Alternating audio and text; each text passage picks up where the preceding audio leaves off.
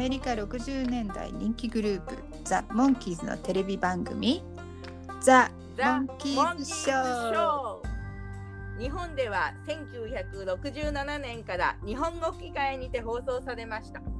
その後1980年の再放送を見てファンになった。ちびうさぎバニーとデカウサギヘアがショーを振り返りながら日本語でモンキーズ愛を語り合います Let's go, the monkeys! Let's go! The Monkeys ポッドキャストへようこそ。バニーヘアのバニーです。バニーヘアのヘアです。よろよろしくお願いします。はい。では前回のモンキーズインジャパンを聞いて私たち日本人にしかできないエピソードということもあって、えーどうなるかなって不安でしたが私たちなりになんとかまとめられてよかったなとほっとしましたそうですね。はい。えっとね来日とコンサートに関する当時の情報ってもうきっともっと掘り起こせばいろいろ出てくるんでしょうけどとりあえず手が触れたものを整理するって大事だなと思うようになりました。えっとポッドキャストにちょうどいい長さにまとめられてよかったです。それでは今回の制作記録を紹介しましょうはい。日本語題はシークレットラブです。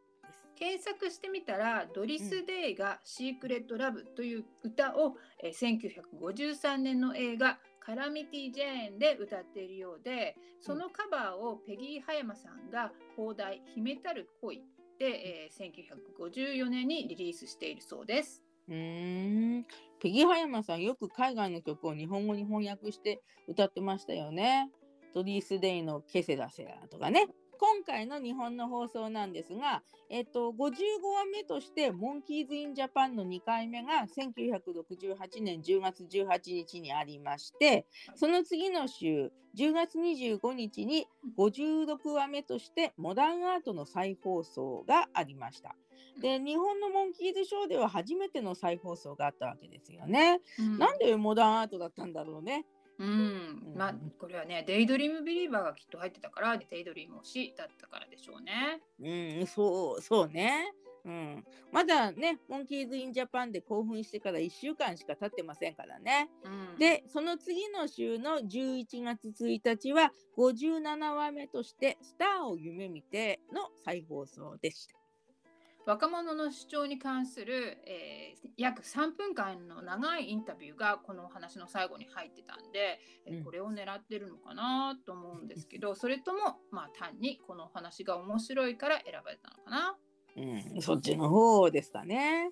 うんで、2話の再放送の後の1968年昭和43年11月8日、ご第58話目が、えー今回のシークレットラブです。はいで再放送が割り込んでるからここからは時間の経過が早く感じますよ。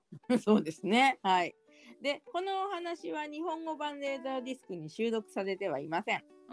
レインボールームの She Hangs Out が見れるのはここだけなんだけどね。ねえ、もうそう言われればそうだ。本当に残念ですね。ねうんで原題の方は Card Carrying、えー Red Shoes。で Red Shoes の方はアンデルセン童話の赤い靴からだと思われます。うんまあどんな話なのかなと思ってウィキペディアであらすじを読んでみたらちょっと怖いお話でした。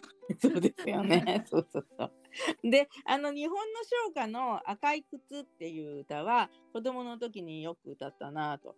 で、イージンさんに連れられての部分のイージンさんの、えー、と言葉の意味とかがよくわからなくて人によってはイージーさんにイージーさんに連れられてとか、うんヒージーさんに 連れられてとかっていう風に歌ってたらしいです。うんであとカードキャリーイングの方は、えーカードを運ぶって直訳なんですけどここではマイクロフィルムを運んでいるという意味だと思ったんですけれどもどうやらあ会員証を持っている人たちカードを持っている人たちを表すこともあるそうで、えーうん正真正銘のとか、えー筋金入りのといった意味もあるそうです。そんな意味合いから1940年50年代では社会主義を表す言葉としても使われていたようです。へえ、筋金入りの赤い靴っていうことでしょうかね。ね。ね、それにしてもマイクロフィルムって赤いものに隠すの好きですよね。赤いマラカスとかね、秘密のリンゴとか、まあリンゴは違うのかな？あとね、えーと、ピーターと女の子が絡むっていうのは今まではゴーゴーピータ代表的なんですけど、えっと、ブロークンハートでじゃんけんに勝ったり、えデイビー・サラワルの最後には王女に選ばれるなどがあったっけね。うんうん、そうね。で、あと物語の途中だと、まあそれピーターだけじゃないんですけど、ローレライにキスされるとか、うんエラミエにキスされるとかもありましたね。ねで、あ、あと、あの、この間ね、船の中でね、女の子に言い寄ってね、叩かれるとかね、で グエン王子にプロポーズして断られるとかもありました。はい、えーと、アメリカの放送日は1967年11月6日。シーズン2の第9話目。全体では41話目。日本よりもずっと早い順番に放送していたんですね。うーん。ねえ、そうするとアメリカの放送の方が丸1年早いってことになりますね。ちょうど11月ですね。うんそうそうそう。で、えー撮影の方は本編が1967年9月26から29日でレインボールームの演奏シーンはおなじみ67年の8月2日ですね。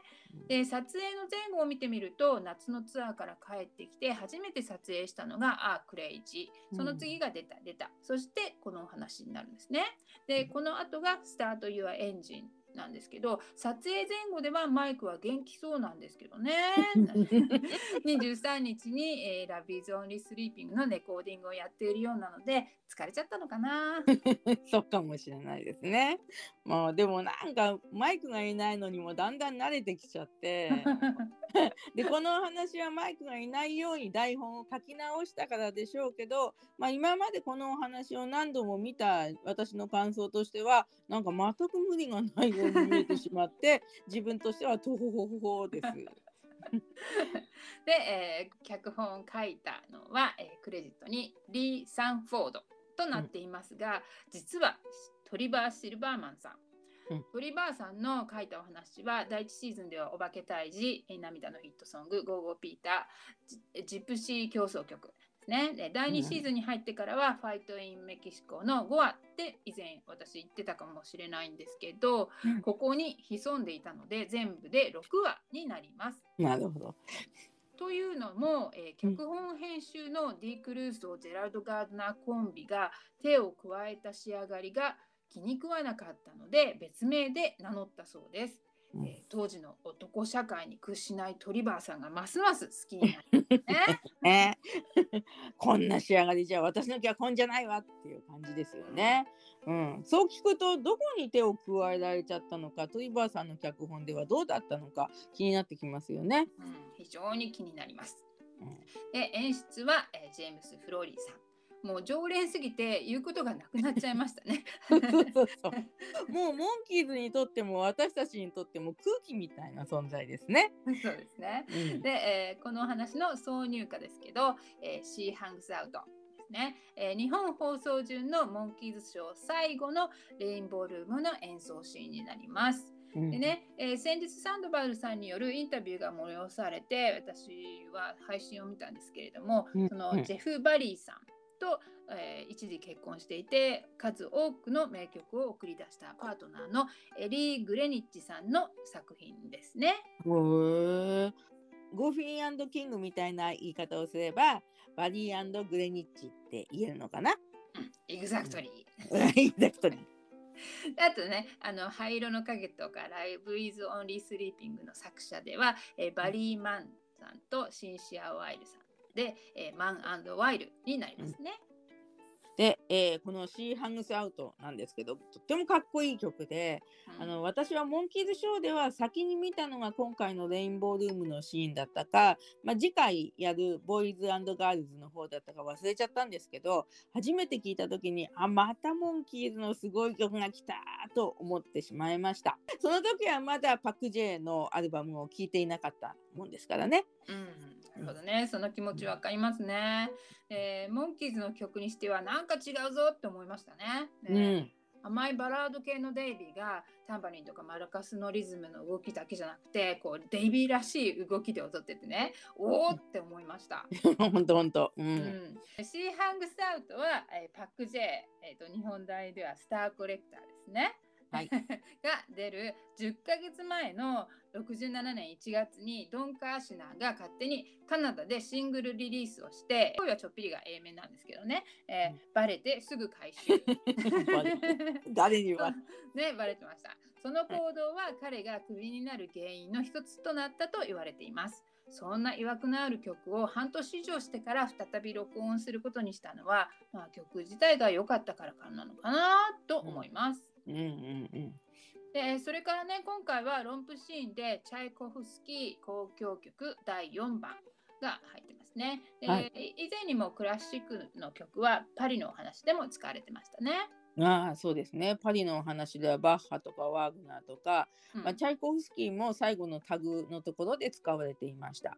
で今回のお話の「鶏の湖」っていう バレエの曲はあーチャイコフスキーだったんですね。はいで、えっとチャイコフスキーの曲は本当に、まあ、白鳥の湖しか知らないんですけど、まあ、私妹がバレエを、えー習っていた関係でよく耳にする機会があったものでなんかだんだん好きになってきてしまいました。うんでこの、えー、と交響曲第4番の第4楽章は、えー白鳥の湖にメロディーの雰囲気がとても似ているところがあるので最近このポッドキャストのために聞き直した時にチャイコフスキーの他のバレエ音楽なのかなってずーっと疑問に思ってたんですね。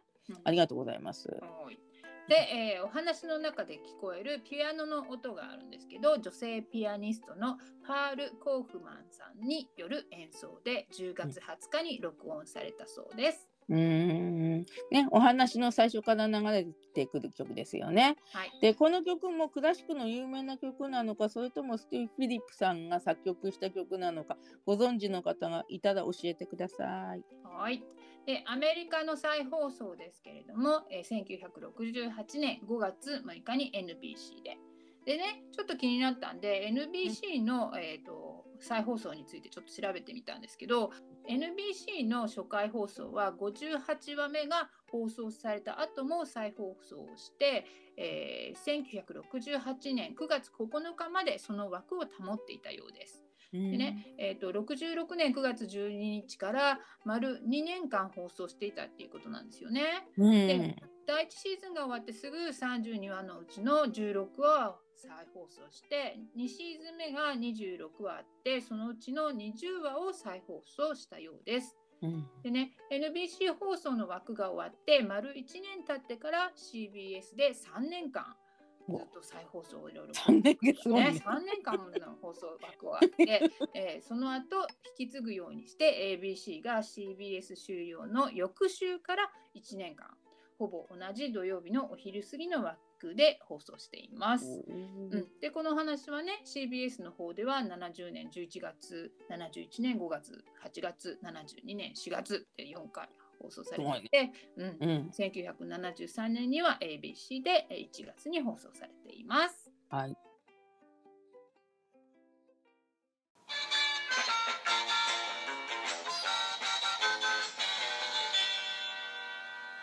それではここからショーのお話に沿って語り合っていきましょう。ポッドキャストのエピソード55。はいシークレットラブ看板にドルバニアンナショナルバレープレミアトモトゥモローナイト、ねえーうんドルバニア国立バレー公開前の特別公演明日の夜と書いてあるのが映りますうん。でさっき言ったパールさんのピアノの音色が鳴ります。でえー今まで出てきた架空の国は、えープルービアとかハーモニカナウジカラビアとか出てきましたけどどの話だったか言えるかな？はい頑張れば で、えー日本語ではミッキーの声がその看板を読むようにドルバニア国立バレエかって言って、えーサンキーズ 3人のモンキー3ね人のわけでね で、えーバレエスタジオのような場所にいて馴染みのない楽器をいじってます。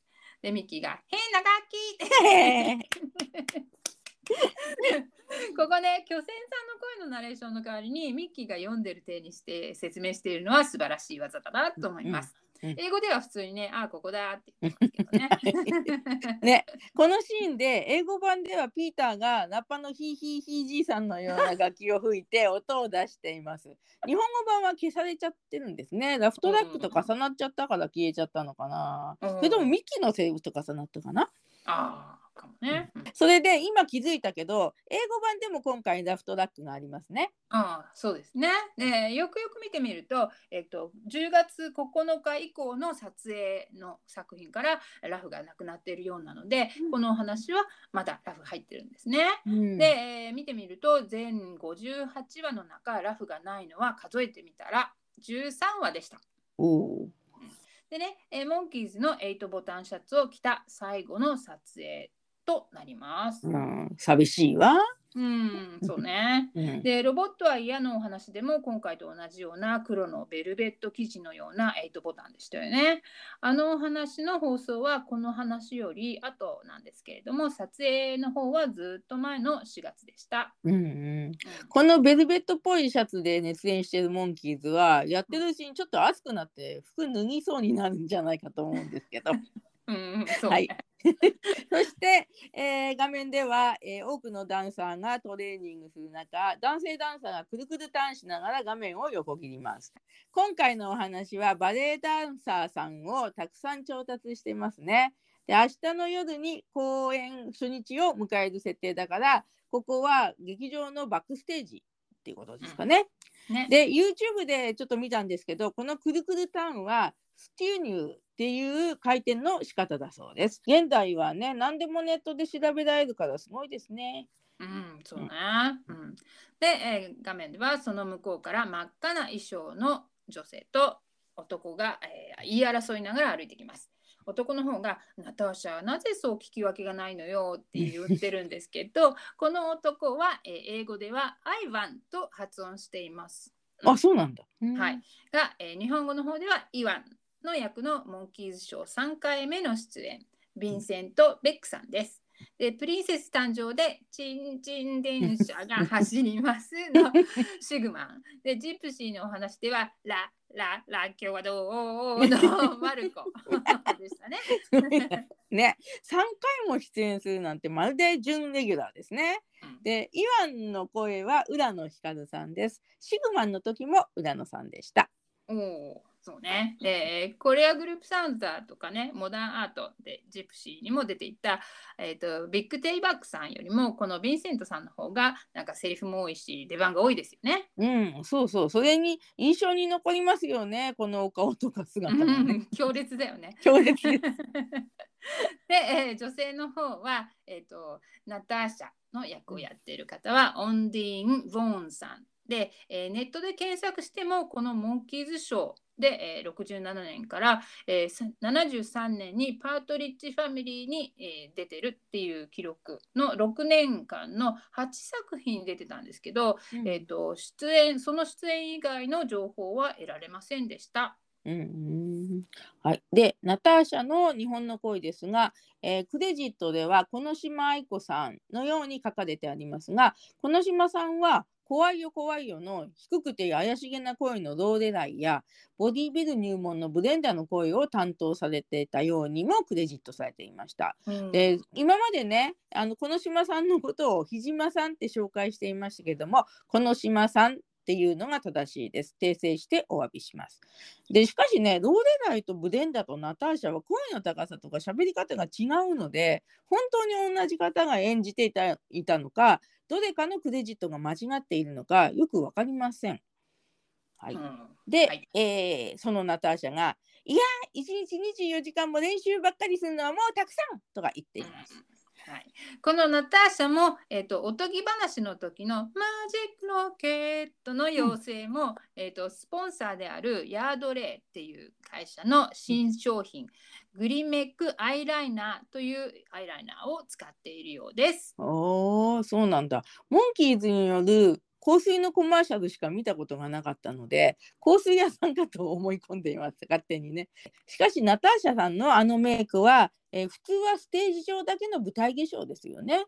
そうですね。うんで、えーイワンの方がそりゃちょっと厳しいわね今日からお昼ご飯10分取ってあげるだからトーシューズってナターシャの前にひざまずくんですけど英語の方では20分の休憩取ってあげるって言ってるんだけど 日本語は厳しいね。まあ、霧の良い数字にしたのかなと。ね、休憩が10分でも20分でも24時間近く練習するのは同じようなもんなんで、社会主義国の国立の集団の桁外れな厳しさが現れていると思いました。うんでナターシャが足を動かすたびどうしてシューズを調べなきゃならないの？って言うんだけどイワンが「だってあーた こんなことは。我がドルバニア国の運命があなたの足にかかってるのよ。で、いナターシャがイワンにトーシューズを剥ぎ取られながら、うんあなたに絡まれる上に大きな国が足にかかってたら、重くて踊れないわいや 言えない。よしこちゃんになっちゃう。今度は男のダンサーがジャンプをして横切ります。それをミミキが目で追ってます。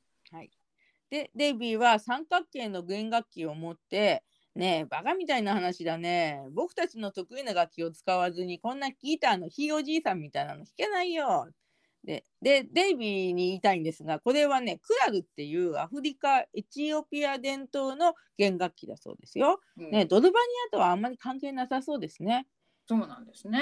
ううんんうんでえー英語のセリフの中に「僕らの楽器をせっかくこうして持ってきているのに」って言ってるんですけど、うんそりゃ文句言いたくなるわ文句いいずって。そうだね。うん。で、ミッキーが4弦の三味線のような楽器を持って、ドルバニアの楽器っておかしいのばっかりだな。音の出し方も全然わかんないよ。と、柄の部分をプーッと吹きます。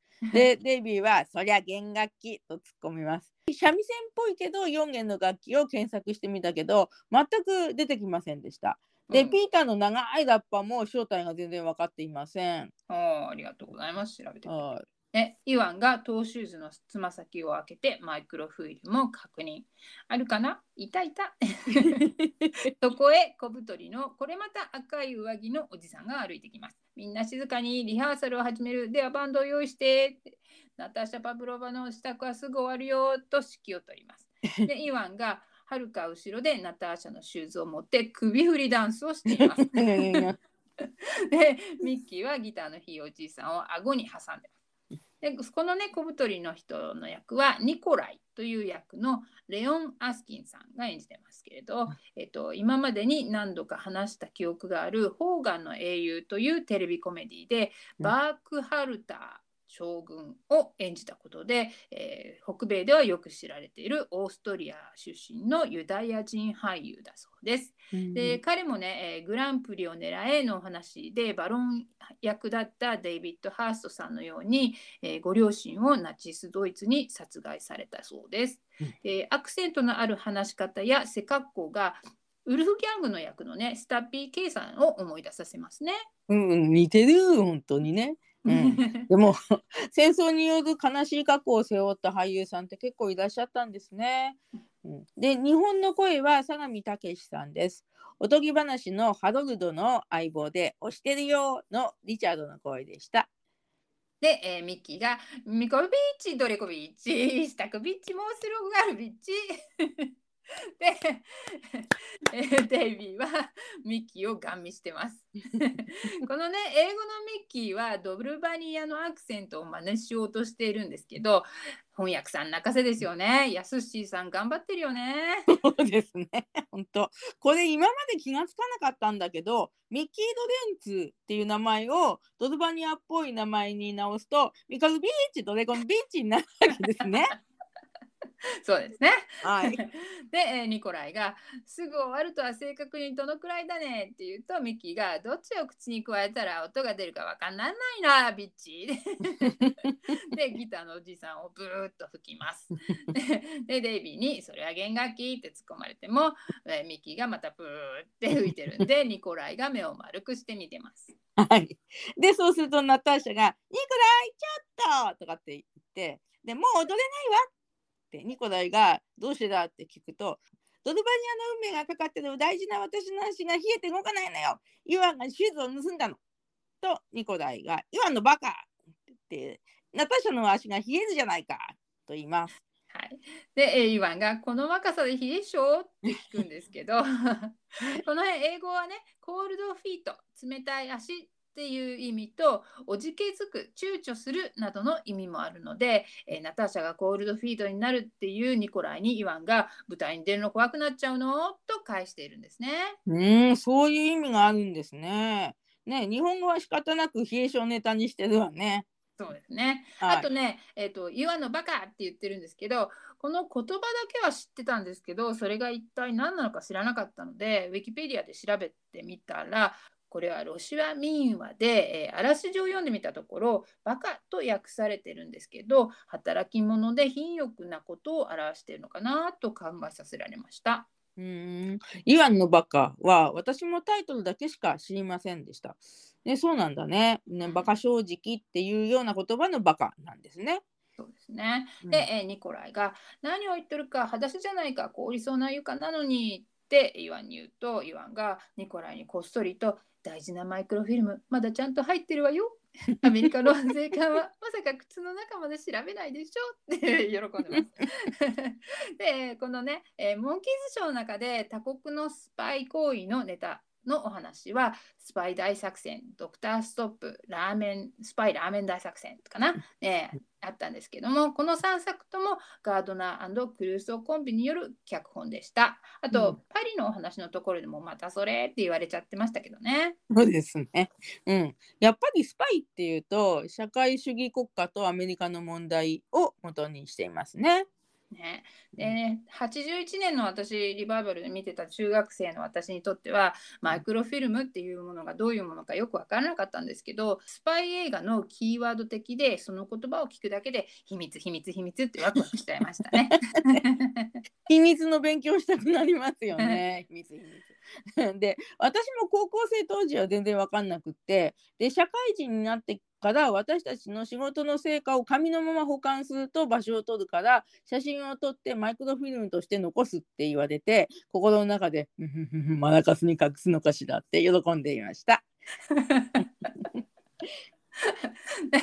えっと、ニコライが「そうか」って言わに言って「スパシーバ」って言うんですけど「スパシーバ」スパシーバ。スパシーバー。スパシーバーですね。翻訳さん、はい、ありがとうございます。ねはい、これはロシア語のありがとうの意味ですね。で、イワンからシューズを受け取って、足によく謝っといてと言いながら、ナターシャに返します。で、音楽は用意できたかってニコライが言うと、ミッキーがまたできたビーチって言う。で、ニコライがまだできとらん、バカが一人スタンドを持ってるって、ピーターが電気スタンドを持ってましたね。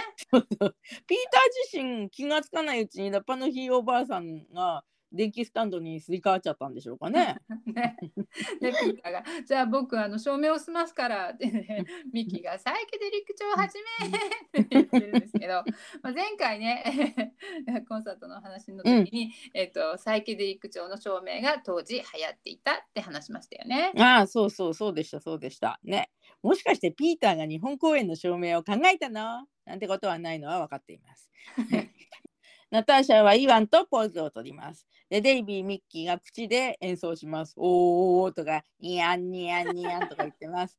で、ニコライが、では、うん、 two, three, four って言うと、デイビーが、ロー、ロー、ロー、ローとか言って、で、ミッキーは、チャンチャンチャンチャンチャンとか、チチビチビチビチビとか言ってます。で、ナターシャとイワンの踊りはグッダグダですね。で、デイビー演奏中に、この楽譜ちょっとおかしいぞって言うと、ピーターが捨てちゃえ、捨てちゃえとか言って、ミッキーも破っちゃえっていうので、デイビーは楽譜に穴を開けます。で、ミッキーは、チビはチビは大きくなって、チビスケチビデイビッチって言うんですけど、もうね、一度聞いたら頭を離れないこの音楽。やすしさんに歌ってもらいたいね。ねえ素晴らしい。かわいそうだね。ででナターシャがイワンの手を離れくるくるくるって回ってピーターにドンとぶつかりイワンの方に向かって「どこまで抜けてんの?」って言うとイワンが「私みんなも今のも芸術じゃない」ってそうそうそう。で、ナターシャが、もうあなたとなんか踊るの嫌よって言った後に、急にピーターの方を振り向いて、まあ、素敵な顔とピーターの頬を触って「あん」って言います。でピーターが「本当?」って自分の顔を触ります。ナターシャはピーターの背後に去っていきます。でナターシャは楽楽器の入ってる箱にどうやって入ったんだろうね。本当箱を開けて一旦楽器を出してとかって思うけどもうわからないですね今までそんなこと考えたこともなかったです。でイワンがモンキーズに向かって「あの人たち最低!」ナターシャが箱の中からその時覗いてます。何にも弾けないじゃないってイワンが言ってます。でミッキーが「弾けるビーチ!」ってニコライがナターシャの姿が見えないのに気がついて「ナターシャナターシャ!」イワンも「ナターシャ!」と呼びます。でサンキーズもつられて「ナターシャナターシャ! 」ピーターがデイビーのスカーフを開いてみて「この中じゃないかどうどうしたい？ナターシャ! 」探してるんだかふざけてるんだかわかんないモンキーズに嫌気がさしたニコライが「帰れもうお前たちに用はない二度とわしの前に現れるな! ね演奏できないって文句言われてますけどどちらかというとナターシャとイワンのトラブルに巻き込まれたサンキーズっていう感じですね。」うんね。でミッキーが「目の前が嫌なら後ろに現れるからさ使ってよ」って言うんだけど ニコライに「消えろ! 」でミッキーが楽器を機関銃のように持って「撃つぞ! 」ニコライに「帰れ!」イワンには「外!」って外とサンキーズはおそらくナターシャが入っている楽器の箱を転がしながら「さよならまたね」などと口々に言います。でミッキーはバレエのようにポーズをとってぴょんぴょん跳ねてますね。えーニコライイワンとぶつかってもたもたしているので、えーイワンが出口を指さして「外!」って何度も言うんだけど、なかなか出ていきません。この辺ちょっと長すぎるんですけどね。で、えーやっと出ていったのでニコライとイワンが顔を見合わせて落ち着いたと思ったらミッキーが一人だけ走ってきてバレエのように両手を上げてジャンプして「はいじゃあしよう!」と来たもんだ。ねこの一回もう一回ねからかいに出てくるのが面白いですよね。もうアドリブっていうこともあるのかな。やすしーさんの セリフもアドリブっぽいですよね。うんで ミッキーのはちゃめちゃぶりをよく表してますよね。そうそうそう。そういえばリバイバルの時、えー、やすしさんがおはスタでミッキーの吹き替えをした時のことを聞かれてミッキーはずーっと動いてるって言ってたような記憶があります。大変だっただろうね。ね本当にね。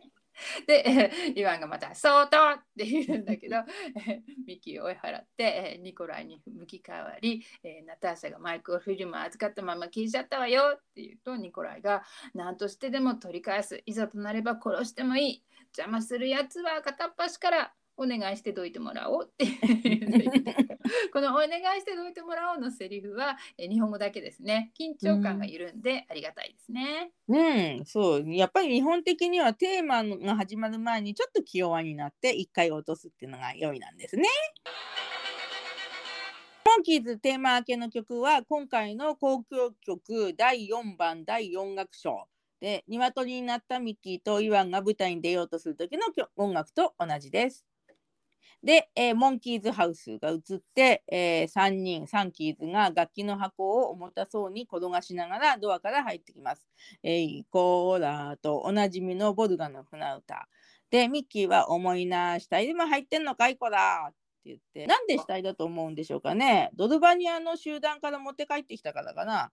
怖い怖い怖い。ね、すると楽器の箱が開いて、え実はピーターが蓋を開けているような気がするんですけど、ナターシャが飛び出てきます。No! ナターシャはこの通り生きてピンピンしてるわよ変な真似すると皆殺しだからねとか言って、で、ナターシャが箱に入っていたのを知ったら、モンキーズはまず自分たちの楽器がどこに行っちゃったのか気にするよねと思います。で、えーこのシーンで思い出すのは以前デイビーファンの女の子が箱に入ってデイビーの元に送られてきたっていう騒動があった。であとモンキーズショーのパイロットフィルムでもある「スイート16」では、えー家具の中にベネッサを入れてモンキーズが運び出してましたよね。そうですね。うんうん懐かしいな。懐かしいね。ね、で、えーナターシャが手を拳拳銃のようにしたので、えーミッキーがその指で？って言うと、ヒュッと指が本物の拳拳銃になります。で、デイビー、ミッキーが驚いて、あーっとのけぞります。で、ナターシャがピーターの頬を撫でて、この人は別よん。いいね、いいね。でミッキーが「は」あ英語版の方ではえーピーターの「は」になってます。うーん日本語はミッキーの驚き呆れた声にも聞こえますね。うん、で、えーデイビーが「どうして僕たちとそんなに差をつけるのさ」で ナターシャが「こっちへ来て顔を見せて」とピーターの顔を乱暴に撫でます。劇場であなたを一目見てから私の胸は騒いでるの。なんて綺麗な顔なのと言ってピーターの横顔にチュッチュッチュッ好きって言います。かわいい。でモテてるピーターを見て、えー、微笑むミッキー。で デイビーは、えー僕たちを殺すけど彼は顔がいいから助けるの？って こんないい顔のデイビーにとっては信じられないんだけどナターシャはまばたきでうなずきます。ミッキーは驚いた表情。えーデイビーは自分とミッキーの顎を触ってじゃあ僕たちは何を豚？ミッキーが似てる。で英語では豚ではなくてチョップドリバーって言ってますね。ぶつ切りのレバーの意味のほかに、えー俗語として重要ではない、取るに足りないということを言うそうです。おーね日本人にとっては高度な慣用句ですねそれは。うんうんで、えーピーターが毎週君じゃつまんないもん。ナターシャに撫でられてニッコニコです。ここ何度聞いても面白いですね。そうね、そうね。そう、最近はね、あんまりデイビーもモテてないんですけど、まあ、マイクのお休みと同じで、毎週デイビーがモテちゃってっていう印象を持つんですよね、きっとね。で、えー寂しい BGM が流れて、えーミッキーがシリアスな顔で「ねえよく考えてピストルじゃ何も解決できないよ暴力を用いるのは臆病者のやることだピストルの影なんかに隠れていないで堂々と話し合ったらどう?」って言うんですけどねこの現在のアメリカ社会にもこの部分だけ切り取って投げかけてみたいですね。言える。うん似てる似てる。で、えーデイビーが感激したのか鼻をすする音がして「ねえそんなもんよこしなさい」ってミッキーが言うとナターシャがピストルをミッキーに渡してうなだれます。でミッキーが一転して拳銃をナターシャの方に構えて「ざまみろ手をあげろ! 」ねえ、ナターシャを優しく説得してるミッキーはなんか素敵だなと思って、あのマイクの過去のお話のね、2回の感激的なあの演説があったんですけど、それも連想されますけど、ミッキーの場合は最後に面白く変わっちゃうのが、ね、まあその方がミッキーらしいですけどね。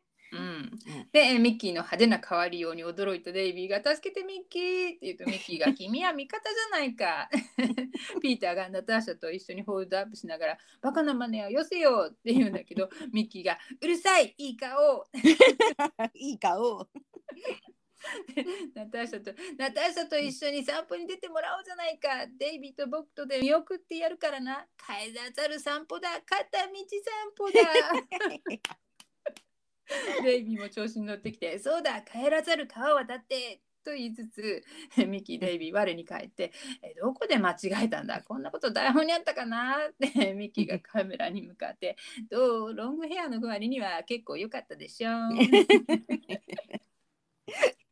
でそうするとナターシャが白鳥のようなバレエの振り付けスタイルで泣きながら、えー部屋の中央のソファーに横たわります。あーとかって言ってでデイビーが「ほら泣かしちゃって知らないよ」って言うとナターシャが「お願いアメリカにいさせてちょうだい」「イワンと一緒にドルバニアに帰るなんてもう嫌」でピーターはこちらを向いたミッキーに向かって唇を突き出します。はい。で、ピーターが英語の方ではここで、ブルートって言ってますね。うん 意味を調べたら、けだもの、人でなし、嫌なやつとあって、ポパイに出てくるブルートは、ブルータスの愛称という意味もあるのだろうけど、うんえ嫌なけだものっていう意味もあるのかもですね。うーん、そうなんだ。面白い。うーん。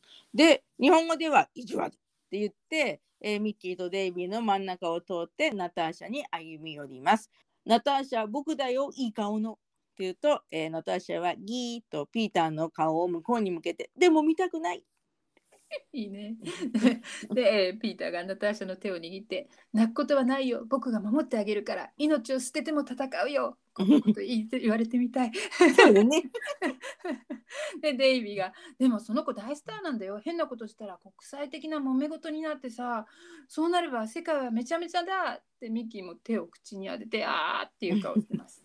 ねね現代でもいろんな紛争が心配されますね。世界がめちゃくちゃにならないことを祈ってます。でピーターが「大丈夫世界が壊れたら僕が責任取るよ」とミッキーが「大統領になれる素質あるよ」って言うんですが昔読んだモンキーズのプロフィールでピーターのなりたいものがアメリカ大統領っていうのがあったような記憶があるんですけど記憶違いならすいません。でも素質あるよね。あるあるある。で、えーピーターが「君たちはドルバニア大使館へ行って話をつけてきてくれないか?」って言うんですけどなんかこのセリフはマイクだったかもなーなんて想像します。うんねさっそうとしたセリフですもんね。でまたはじゃあ僕たちが大使館に行って話をつけてくれから待ってろよなんて言うとかね。うん、そんな感じですよね。うん。で画面がいつの間にかドルバニア大使館。大使がデスクで睨み顔。忙しいんだ。早く話したまえって言ってます。このドルバニア大使のネトビッチっていう役は、えーロバート・コーンスウェイトさん。で、えーこの方はストレイケスマートとかバットマン。その他さまざまなテレビ番組で活躍されていたようですはい。日本の声は千葉光一さんだと思われます。ペットはダメよの、もう次の朝だぞのおじさんの声でした。えデイビーとミッキーが大使の前に立ってます。後ろにはドルバニアの警備員ですね。デイビーが僕たちモンキーズと言ってって横のミッキーが反射的にハローのような仕草で 笑顔してる笑顔ですね。ネトビッチが、えーモンキー動物園じゃない放り出せって言うと警備員がミッキーとデイビーを捕まえます。でミッキーがそうじゃないんです。実はバレリーナがねと言うと大使が反応してバレリーナだと？と立ち上がります。背は中くらいですらりとしたミッキーとデイビーが「そうです」大使が「長い茶色の髪をポニーテールにした」って言うとデイビーミッキーが「そうです」大使が「赤いタイツをつけて赤いバレーシューズを履いたバレリーナ」デイビーミッキー「そうそうそうそうなの」大使が「そしてナターシャ・パブロバといえば返事をする」ナターシャはパブロバっていう、えー名字だったんですね。ね、うん、そう。私は昔、アンナ・パブロワっていうせあ伝説のバレリーナがいたっていう話を聞いたことがあるなと思い出しました。おおすごいね、うんねそのアンナさんを調べてみたらパブロバカンパニーというバレエ団を作って大正11年に日本公演もしていたんですね。世世界的に有名だですね。本当だね。でニュージーランドの伝統的なデザートにパブロバっていうのがあるんですけどその名前の由来も彼女にあるとは驚きでした。へえ、そんな名前のデザートがあるんですね。もう甘いものに目のない私、パブロバを一度食べてみたいです。え名前も的中したので、えー飛び上がって喜ぶミッキーがいます。後ろにいる警備の人も嬉しそうな顔してます。この方はね、えークレジットされていません。怖そうな人なのに笑い顔なのが面白いですよね。うんで、大使が、え全然知らん、放り出せと散々上げて落とすネタです。ミッキーとデイビーは、えー警備員に腰回りを抱えられて連れ出されます。ね、でこのミッキー、まあ、日本の声だから安井さんだけどの「え？っ!」っていうのが好きです。はい、そして劇場のバックステージに戻ってイワンがわざわざ昔の電話で大使と、えー電話中です。で隣にニコライがいます。で昔の電話は過去にどこかのお話で出てきたかもと思いました。で電話で「大使様ナターシャはたとえ命を捨てても必ず奪い返します」するといつもの電話の声がババババって聞こえます。でも捨てるものは命しかございませんって言ってね、本当に自分だけの持ち物って命しかなさそうな国ですね。そういや、バーニー・クラースのセリフで、お前の命をかけてもいいぞってのがあったね。あれもトリバーさんの脚本でした。ああ、面白いセリフでしたね。で一方モンキーズハウスでは、えーナターシャに追いかけられるピーター ピーターが「ねえお願いいやいややめてったらナターシャが「私のいい顔逃げないで戻ってきて好き好き好きよー怖がることないじゃない」とかって言ってでピーター逃げながら「よしてよひえー」まあ、ひえーっていうのが、へーっていうのがあって言います。で、この、このへーっていうのが好きなんですけどね。で、えー、早送りの BGM の中で、ピーターがサンルームの方まで逃げていって、ソファーの後ろに隠れます。で、ナターシャは、ああ、なんというが波のこなし、ますます好きになったわ。でピーターが「えーじゃあ今の取り消すよ」ってさっきの BGM 逆回転でピーターも逆回転して結局ナターシャに捕まっちゃいます。ナターシャが「どうしたの？いいか私が嫌いなの?」って言うと ピーターは「気持ちは好きなんだけど体が言うこと聞かないの」って言うんだけどピーター積極的に迫られると引いちゃう性質なんだね。そうね。自分から迫るのが好きなんだね。はい。で、ナターシャが、ああ、早く私の腕の中に来て、私のいい顔って言います。ピーターが「ねえお願いだからやめてダメストップよして」って言ってライオン使いになったピーターが椅子を持って鞭でバシッ で、ナターシャが一瞬檻に入ってて、ギャーって泣くんですけど、うん、ライオンのイメージなんでしょうけど、私にはゲゲゲの鬼太郎に出てくる猫娘に見えますね。えーで、ナターシャはピーターに抱きついて、私の胸で恋の火が燃えてるわって言います。で ピーターが、えーナターシャから離れてソーダ水も飲めばスーッとするよと冷蔵庫の方へ行こうとするんだけどナターシャに腕を引っ張られて抱きかかられます。でいらっしゃい思いっきり恋に燃えましょうって言われた時に、えードアの叩くドンドンドンっていう音がしてドアの外にはイワンとニコライがいます。でイワンが「モンキー開けて殺しに来たんだけど」って言うと ピーターが「ああ助かった」助かってないよね。でナターシャがピーターの手を引っ張って一緒にトランクに隠れましょうと楽器の箱の方に隠れようとします。でピーターが「いや僕は外にいるよ。イワンの方が相性いいから」ナターシャが「ダメ彼に殺されるわ」って言うとピーターがきっぱりと「男としてすることがあるんだ」って言ってナターシャが「何するの?」って言うとピーターが、えー病気のふりするの」と言ってオチの情けない表情を一瞬します。顔落ちですかね、これは。そうですね。で、イワンがまだドンドンドンってドアを叩いてます。で、ニコライがドアをぶち破れって命令すると、えーピーターがドアの方に行って、中の方では行ってるんですけど、ナターシャは楽器の箱に隠れます。で、イワンが1、2、ニコライが3って言って、イワンがドアに突進していきます。ピーターが内側からドアを開けたので、勢いづけた大きいイワンとニコライがピーターに見つかり、えー3人とも倒れ、ピーターは楽器の箱に頭をぶつけて伸びます。で、ニコライが立ち上がって、ナターシャーと言いながら部屋の中を探します。イワンが伸びてるピーターの胸ぐらを掴んで、ナターシャはどこ？って言うと、ピーターはトランクにはいないよ、ポイン。また気絶しちゃったので、劇場へ連れて行こう。で向こうで聞き出してやるって言って、えーイワンがピーターを肩に担ぎます。ね高校の時ね、怖いよ怖いの時も思ったけど、うんピチピチピチってしたくなるお尻が、あー、好き。後でマイクロフィルムの秘密を喋られたらという弱気なイワンにニコラが死ねば喋れん。へへへへ。でイワンがニコラに続いて、えードアの方に向かいへへへへ。ピーターはイワンに抱えられながら頭を上げてつられてあははは。じゃがじゃがじゃがじゃがじゃんってねピーターがイワンの肩に抱えられてギャグで頭を上げちゃったんで、まあ、アドリブなのかなわかんないんですけどイワンがドアから出るときにピーターの頭が玄関の角に勢いよくぶつかってすごく痛そうに見えるんですけどでピーターは頭と首は大丈夫だったんだろうかと今更ながら心配します。CM が明けてモンキーズハウス。ナターシャがデイビーとミッキーに話しています。彼から聞き出してやると連れてったの。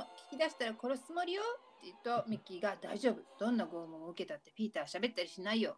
一つだけ弱いもんがあるんだけどそれをされないように祈ろう。ナターシャが何なの？って聞くと英語の方ではミッキーが、えー The Direct Question って言うんですけど、その Direct Question っていうのははいもしくはいいえでしか答えられない質問のことを言うそうです。うーんそうなんだ。でも日本語はくすぐるの？ナターシャがは？で デイビーがとにかく早く劇場へ行こうよで、えーミキがデイビーと出かけようとよしって言うんだけど急に立ち止まってよく考えたら敵陣へ乗り込むのは危ないよって言うとナターシャがソファーの上に立って危ない？私の大事ないい顔が殺されそうなのによくそんなこと言えるわね。ジェームズ・ボンドはそんなこと言わなかったわ。うまいね でここはねジェームス・ボンドになってますけど英語ではポール・リビアアメリカ独立戦争中は愛国者として活動していたそうですうんね、日本人がわからない欧米の人名が出てくるとショーン・コネリーとかボンドとかとりあえず007関係の人名に逃げる日本語セリフですね。当時は007の映画がヒットしていたのですね。まあそれは仕方がないですよね、デイビーとミッキーもそうだねって言ってますね。うん、そうだね で、ナターシャが、ケネディもそんなこと言わなかったわよって言うんだけど、これも、えー日本語セリフだけで、えー英語の方ではネイサン・ヘイル。で、うんアメリカ独立戦争の時に大陸軍のために働いた軍人だそうです。うーん日本語セリフのケネディ大統領っていうのはね日本人もよく知ってましたよね。で1963年の11月の日本とアメリカの初の衛星中継でケネディ大統領が暗殺されたっていう残念なニュースが流れることになりました。そのショッキングな事件からまだ4年ぐらいしかここでは経っていないのでアメリカ人には生々しいセリフに聞こえるかもしれませんね。デイビーとミッキーもそうだって言ってますね。で、ナターシャが、ジョージ・ワシントンもそんなこと言わなかったわって言って。ワシントンは英語のセリフも日本語も同じなんですね。そうですね。うんうんデイビー・ミッキーもそうだってね。この子、物知りで付き合いにくいよ。はい。で、ナターシャが、みんなで団結して私の大事な顔を救うのよ、全身って言って、で、そしてここから日本語声優の、えー高橋源太郎さんと鈴木康さんの頑張りが始まるんですけど、で、デイビー・ミッキーが、いざ行け、いざ行け、いざ行け、進め、ゴーゴー。って言うと、すぐに劇場のバックステージが映って、聞いてみたところは、置かないところ、ああ、帰りましょう。ですね。中学の時このここ好きでね真似してました。うんで英語版の方は普通の掛け声でつまんないですね。なんだ、英語版はあんまり凝ってなかったんですね。うんね、もういざ行けと聞いてみたところはワンセットで何かと歌っていたと思います。はい、で、えー、とデイビーとミッキーはここでは黒っぽいコートと帽子黒眼鏡です。でミッキーの胸に何かカラフルなワッペンのようなものがついていてデイビーはミッキーの背中に密着して 歩いています。くっついてるね。で、えーこのカラフルなワッペン何かなと思って調べたらアメリカの州防衛軍から与えられる賞と装飾で州の副官の権限の下で授与されるそうです。えー地域や賞の種類によってリボンのデザインが違ってて増えるとカラフルになるようですね。ああよく調べましたね。うーんで、えーミッキーはスパイのようにコートの襟を立ててコソコソしています。で、2人は、えーピーター、ピーターとか、ピーターちゃんとか口々に言いながらコソコソ歩いているとドブルバニア大使と鉢合わせします。何者だお前たちはと聞かれて、えーミッキーがナターチャ・パブロバ失踪事件の調査をしておるぞよって言うと、えっと、大使が、えーと英語の方では MKVD から来たのかねと言っています。で、ウィキで調べたら、内務人民委員部と出てきました。おーね、これはね大昔に本当にあった組織でこの頃はカーゲーベイって呼ばれていましたね。で今はまた別の組織があるらしいです。うん、ででも日本語では大使が FGI から来たのかねって言ってます。でデイビーがいや DDT から派遣されたうんとかって言ってます。で DDT は、えー第二次世界大戦後シラミに悩む日本の子どもたちに浴びせてシラミを退治した白い粉です。で、えーその頃の映像を見ると DDT を浴びせられて真っ白になっている多くの子どもたちが印象的です。で、えー体や環境にちょっと悪そうな面もあるかもしれないながらもシラミが媒介するおと恐ろしい伝染病、えー発疹チフスなどからは200万人もの日本国民が救われたと書いてありました。うん、そうなんだね。で、うん英語の方はここのセリフは BVD と言っていて、大使に聞いたことないって言われて、えーいますけど、日本語の方は DDT に乗っかって、えーすると君たちは保健所の方かと聞きますけれども、えーデイビーが、いや、そういう方ではない。つまり、秘密調査機関を調査するさらに秘密のと困っているとミッキーが思いついて、えー調査員が何を着ているか調べるのが任務で DDT は下着メーカーちゃんだって言うんです ブロークンハートの方でエイプルさんに電話をしたデイビーが BBC をベタベタクリームと説明したのを思い出します。で英語で秘密調査機関のことをアンダーカバーオーガナイゼーションと言っているのに対してうんアンダー下の方をカバーするという意味に捉えて下着となるわけですね。うんえー翻訳さん泣かせの英語ネタでよく頑張りました。そっか日本語は頑張ってたんですね。うん、で英語のセリフでははっきりと実在する、えー下着のブランド名ちゃんの BVD を出しちゃってるね。BVD は、えー実際のブランド名だったんですね。なるほど。ねうんで、えー大使が「おかしいなわしもバレリーナを探しに来た」って言うとミキが「えー、ほがほがそら結構な話だね」でデイビーは「えー、ネミはネミを入れてな」としどろもどろになります。でミキが「お互いにバレリーナを探せばバレリーナが2人になるわけだ」とわけわかんなくなって、えーデイビーが「探したら紹介してあげるよ」とかって言ってます。で ミキが「さよならオルボあーグッバイハイチャー」デイビーはコメディショーの舞台からはける時のような踊りで去っていきます。残された大使は不思議そう。で英語版も適当なフランス語を言ってるミッキーです。あそうなんだ興味深いですねフランス語なんだ。ね今回はロシア語じゃないんですね。で、えー劇場の控室でピーターが捕まっています。でイワンが「あんた可愛いじゃないの」とピーターの髪を撫でます。イワンの趣味でもあるのかな。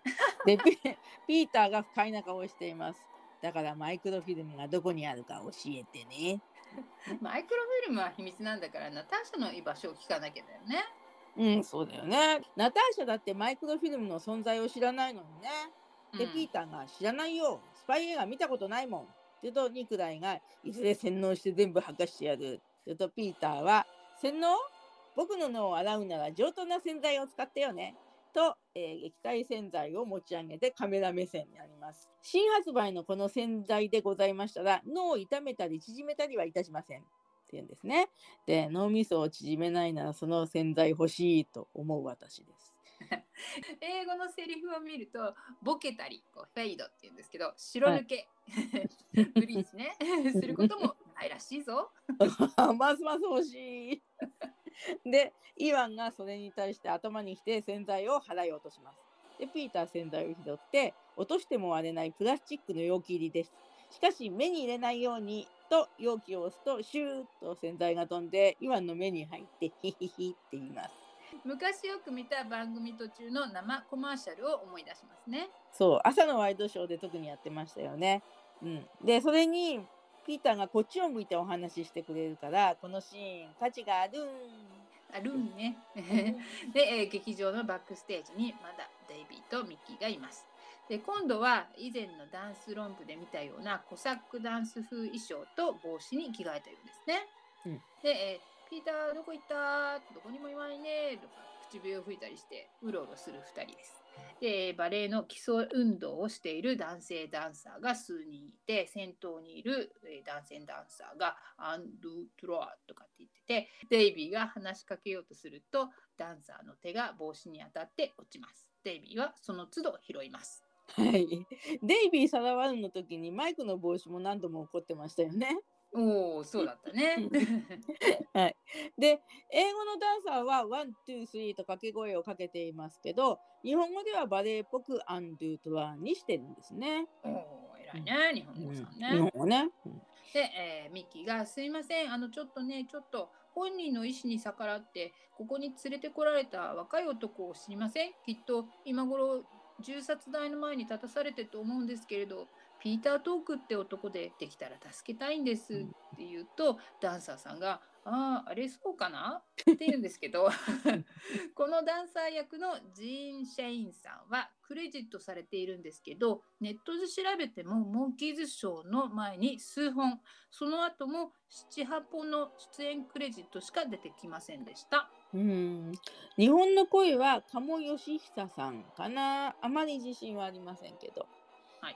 でダンサーさんが、えー奥の引き戸を開けると目隠しをして銃殺隊の前に立たされてる男がミッキーが言ったように確かにいました。でドラムロールも聞こえます。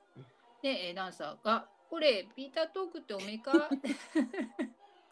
目隠しされている男が陽気に「いや違うよ」この目隠しの方はジェリー・スティーブンソンさんという方でよくある名前なので検索したらいろんな方が出てきたんですけど俳優と入れたら、M、IMBD のサイトにこのモンキーズショー出演のみの情報がありました。クレジットで名前が出ると出演料が入るので制作側の知り合いか誰かかなと想像します。でクレジットされていない銃を構えている方の制服姿の4人はおなじみスタンドインのリック・クレインさんデイビッド・パールさんデイビッド・プライスさんともう一人はフィリスの弟のブルースさんかなと思うんですけど、サンシャインファクトリーの写真ににはブルースさんの名前がないのでちょっと自信ないです。うんはい。で、目隠し男性の声は浅戸正明さんかなと思います。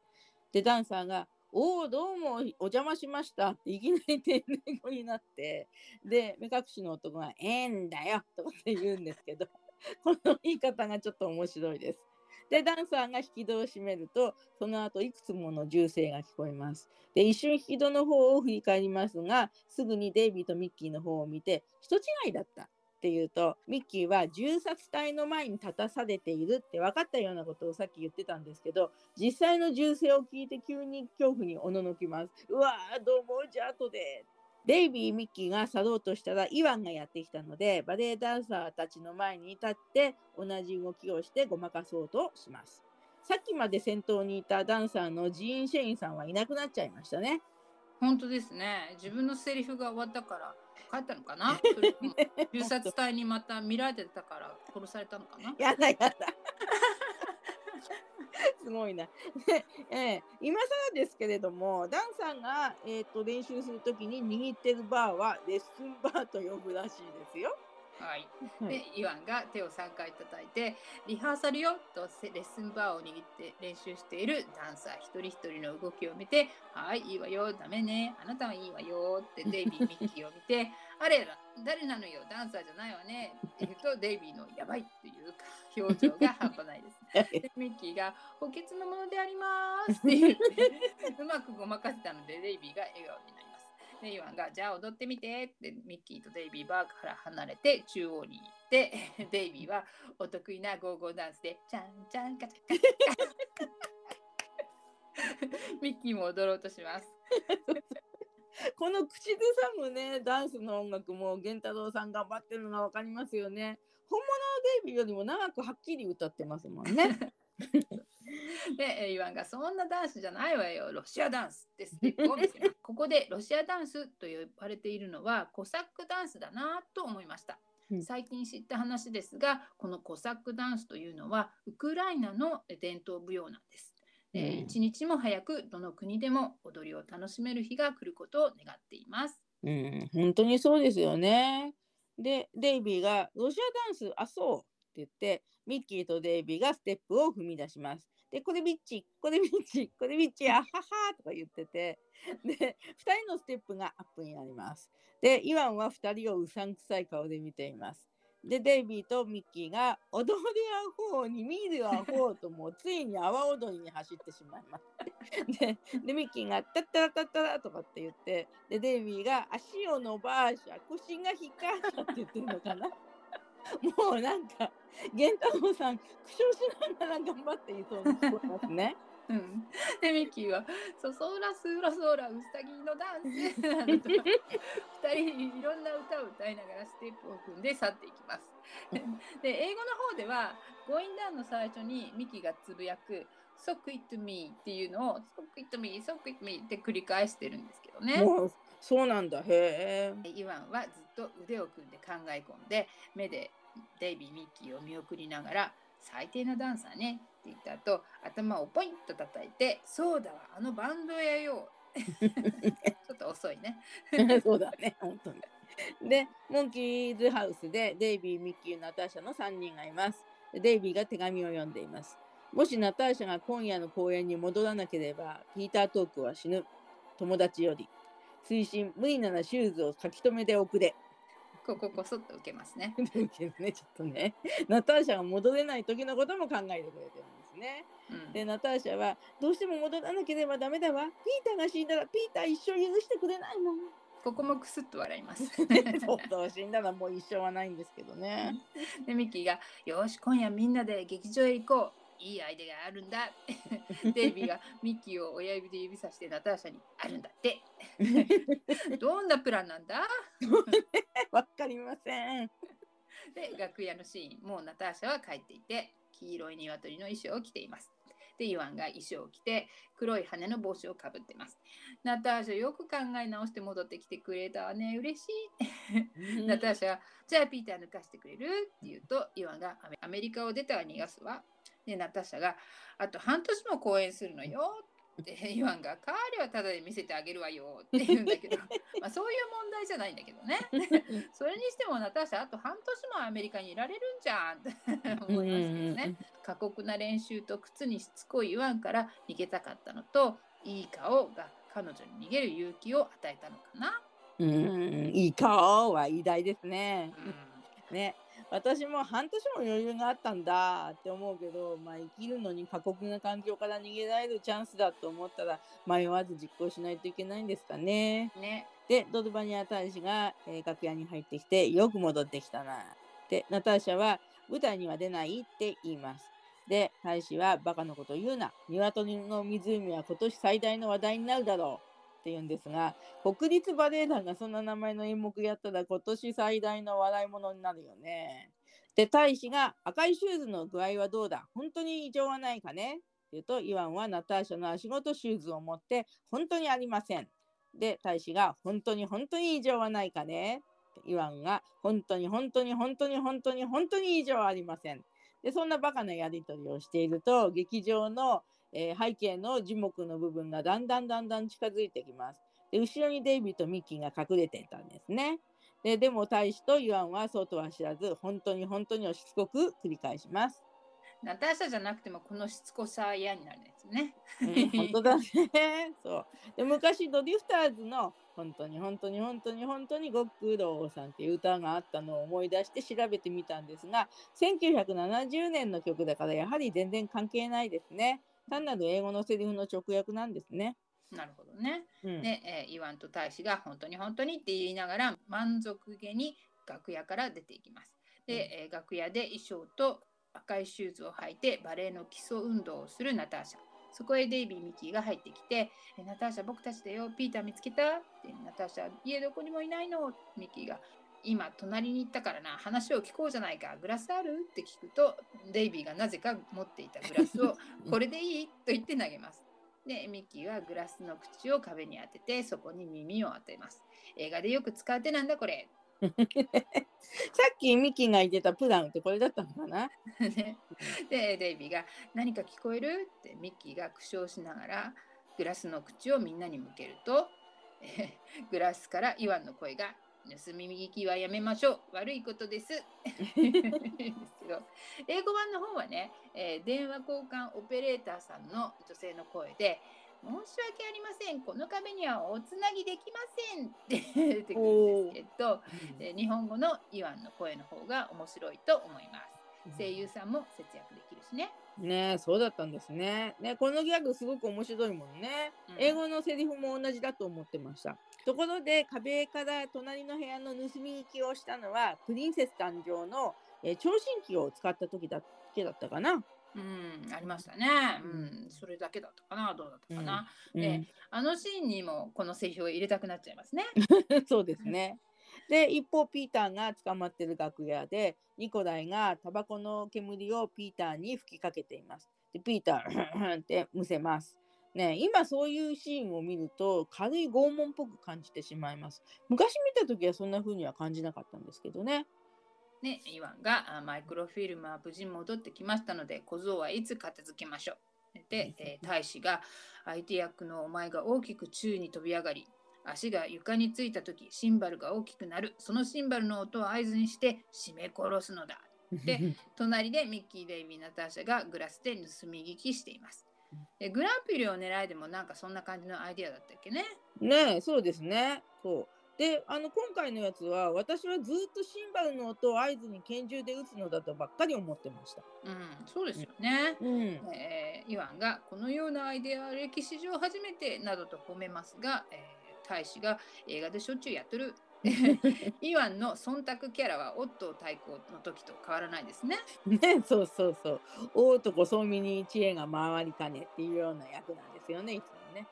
で、えーデイビーミッキーナターシャが盗み聞きをやめてでデイビーが「ナターシャ僕たちがピーターを探すまで踊りを伸ばしててねそして最後のシーンで絶対にイワンを飛び上がらせちゃダメだよ」ってミッキーが「もし飛び上がっても絶対に下ろしちゃダメ」言うとナターシャがせかせか部屋を歩きながら「やってみるわ。そろそろ衣装をつけないと」すると、えー椅子の前でグギッと大きな音がして「はあくるぶしいなー」でデイビーとミッキーが驚いて駆け寄ります。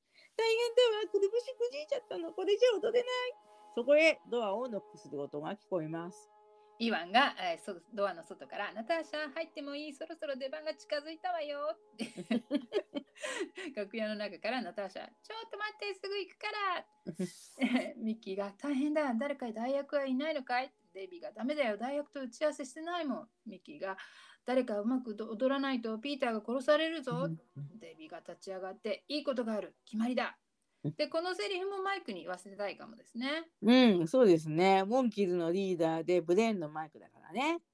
でイワンがまだドアを叩いて「ナターシャ!」オーケストラピットの指揮者が棒を振る姿が映って曲が始まり舞台では鶏役の女性ダンサーさんたちと男性ダンサーさんたちが踊り始めてます。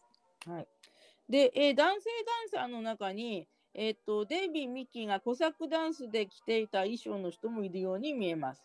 しかし、この舞台の背景は本物のバレエやオペラなどで使われる背景にちょっと見えるんですよね。どっから持ってきたんだろう。で、本物っぽいダンサーも数人いて、今までのお話にはあまり感じられなかった本物感みたいなのが満載な気がします。うん、で、楽屋のデイビーが鶏の衣装というか着ぐるみを持ちミッキーを引っ張ってカーテンの影。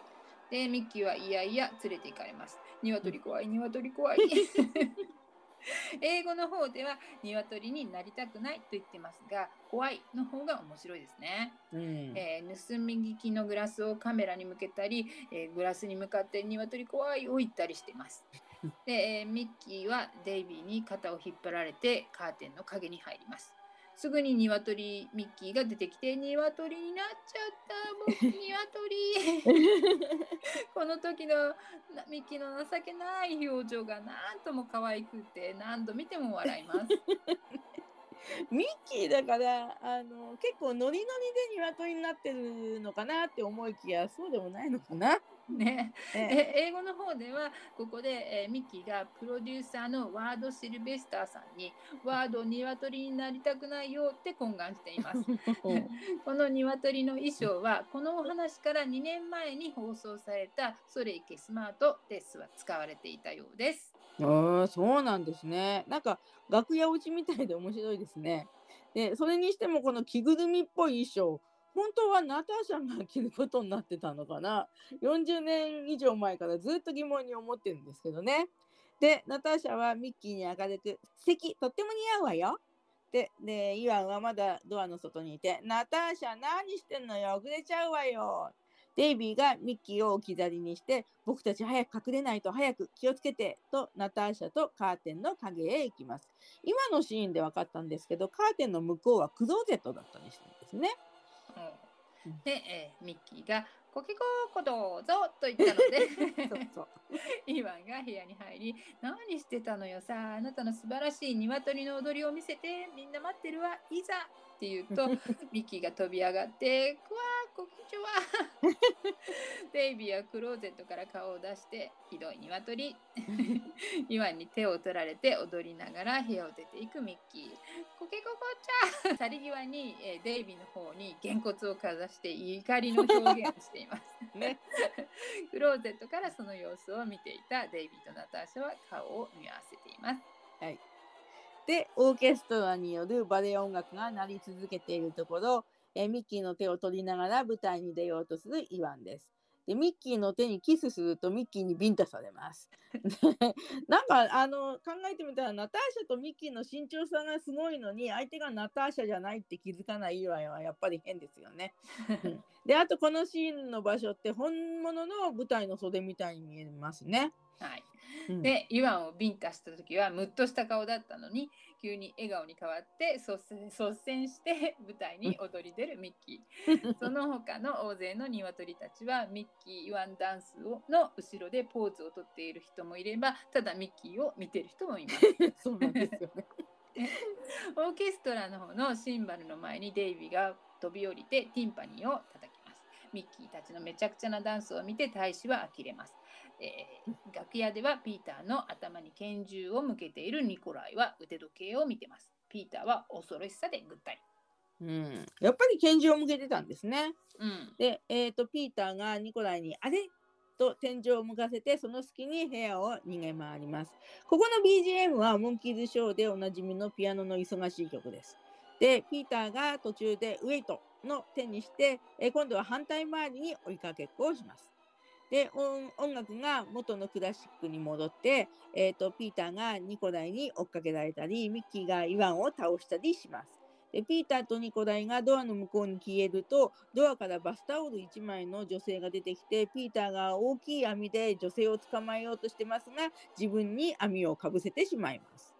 バスタオルの女性はテレフォンキスの論布でも追っかけっこしてましたね。うんもしかしたら当時どこかの定番ギャグだったかもしれません。うん、そうですね。ねでテレキスの時はね、えー、とデイビーと追っかけっこしてましたね。そうですね。うんで舞台上でえミッキーがイワンから逃げ回ってます。ピーターとバスタオルの女性が剣で戦っていて画面から消えたと思ったらピーターと大使が剣を合わせます。ミッキーがワイヤーで吊り下げられて飛んでいます。それを舞台袖で見て呆れるで大使の横でナターシャが大笑いしています。でミッキーがワイヤーで上がったところを見て大使とナターシャが喜んでるんだけど大使がナターシャの存在に気がついてナターシャが逃げます。ナターシャ、くるぶしはどうしたんですか？そうだそうだ。ねうんとニコライが拳銃を構えてうろうろしていたら3羽の鶏に追っかけられます。でニコライに拳銃を突きつけられたピーターが黒板に何か書くとニコライは逃げていきます。ちょっと私何を書いたのか読めなかったんですけど。これね BOO って書いてあります。ここではいないいないバーのバーの意味ですかね。うーんそうだったんですね。私はなんか数字かと思っちゃったんで分かんなくなっちゃって。ね、えーでえー舞台の上をバスタオルの女性にピーター・ニコライが追っかけっこしてて、えーミッキーがイワンに重いダンベルを持たせてます。シンバルの人がシンバルを合わせようとするとデイビーがクッションをかませて、えーミッキーはイワンに大きいタイヤをかぶせてます。でシンバルをまた鳴らそうとするとデイビーが片手のシンバルを下げたりサンドイッチを見せたりするので鳴らせません。でミッキーがイワンの靴を床に釘で打ちつけてます。ナターシャは大使を紐で縛ろうとして、えーミッキーはでっかい卵を産みます。ミッキーすごい。ね、カリーカチーってね、スタトゥアエンジンのモンキーズがチキンになって卵を手に持つシーンを思い出しました。で、シンバルがとってもちっちゃくなってしまって音が出せません。で、指揮者が絶望してカツラを取って投げます。で、ナターシャは大使の体を縛ります。で、ピーターがニコダイの頭を物入れかなんかわかんないんですけど、そこに挟んで気絶させます。で、ミッキーがイワンの頭を卵で叩くとイワンが倒れます。えーこうして大使もニコライもイワンもアメリカの機関にあっさりと捕まって多分国外退去めでたしめでたしなのでしょうが現実はこんなにすっきりとはいかないよねって最近はそんなことをより感じるようになりました。えータグのシーンになって、モンキーズハウスです。白いコートとロシアっぽい帽子姿のナターシャ。でもアイメイクは本番のバレリーナのままですね。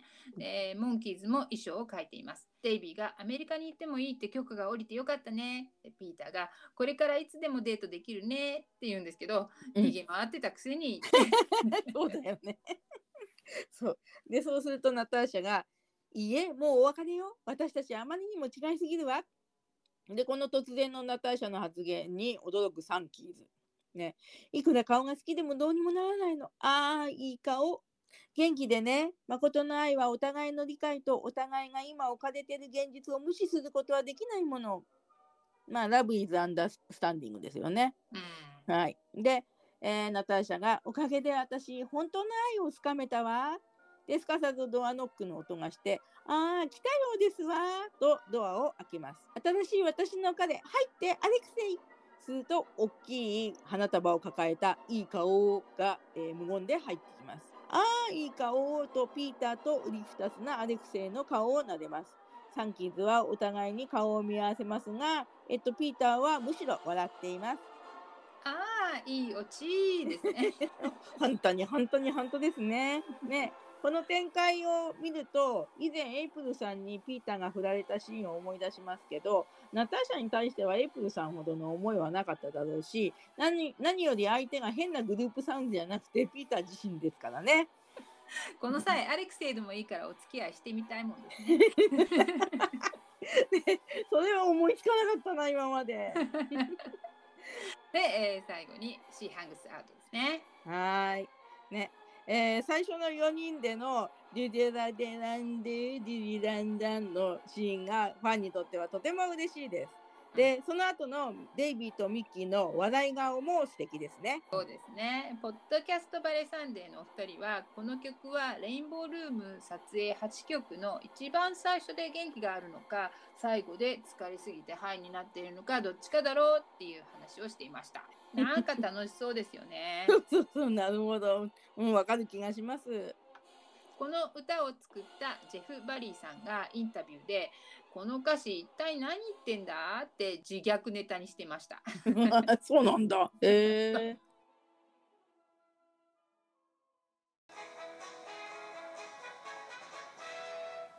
私たちのポッドキャスト55話目が終わりました。シークレットラブはいかがでしたか？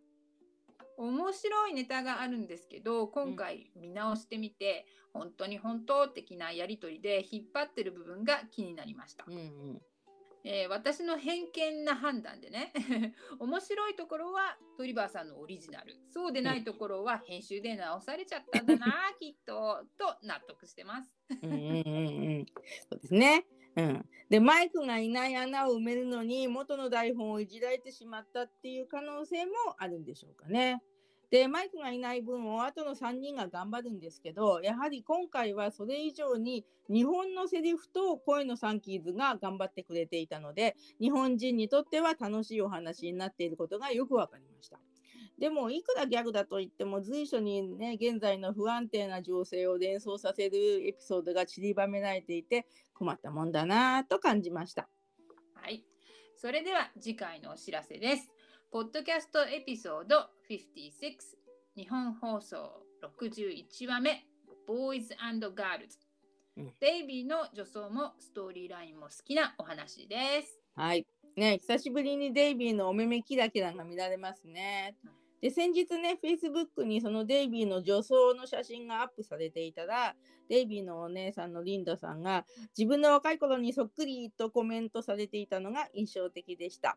で、DJ のジェリーも印象的で、えー、面白いお話だと思います。それでは次回のエピソードでお会いしましょう。せーの、Let's go the monkey!